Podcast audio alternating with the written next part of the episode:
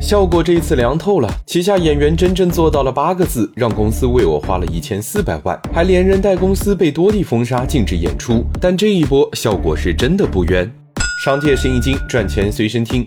效果出事，很多人第一反应是李诞怎么办？其实啊，在效果这个估值超过四十亿的商业巨手里，他只是一个占股不到百分之五的小股东。李诞们背后的大佬才是真正的幕后推手。二零一二年出身湖南卫视、做过多档选秀的叶枫，联合当时在网上讲相声的王自健，一起做起了档名叫《今晚八零后脱口秀》的节目，捧出了李诞、王建国、斯文一众脱口秀演员。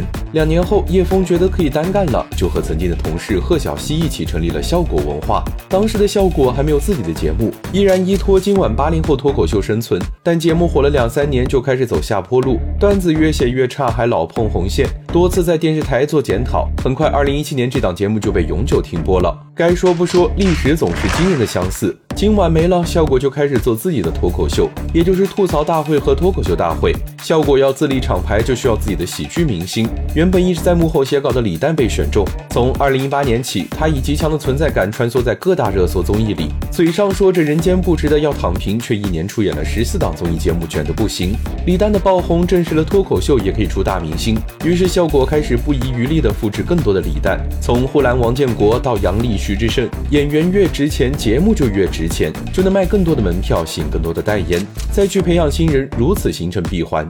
从效果的营收结构来看，线上长视频占了总体的四成，线下的训练营、演出、开放麦占了公司总营收的两成，演员和节目吸引来的商务冠名业务又占了总营收的四成。在这一条产业链里，人是效果的核心壁垒，也是效果的最大隐患。对演员的输放管理和为流量的价值导论，导致多年以来公司的负面新闻始终不断。二零二零年，卡姆和效果员工牺牲。被捕。二零二一年，李丹内衣代言侮辱女性被中央点名，还有池子、孟川多名演员也因言论被封禁。但这些并没有让效果长记性，一而再、再而三的试探底线，直到这次事件的发生。效果冤吗？不冤，只是惩罚来的晚了点而已。借用罗翔老师上节目时说的话：“脱口秀不是法外之地，希望喜剧节目越来越好，只要他们遵纪守法。”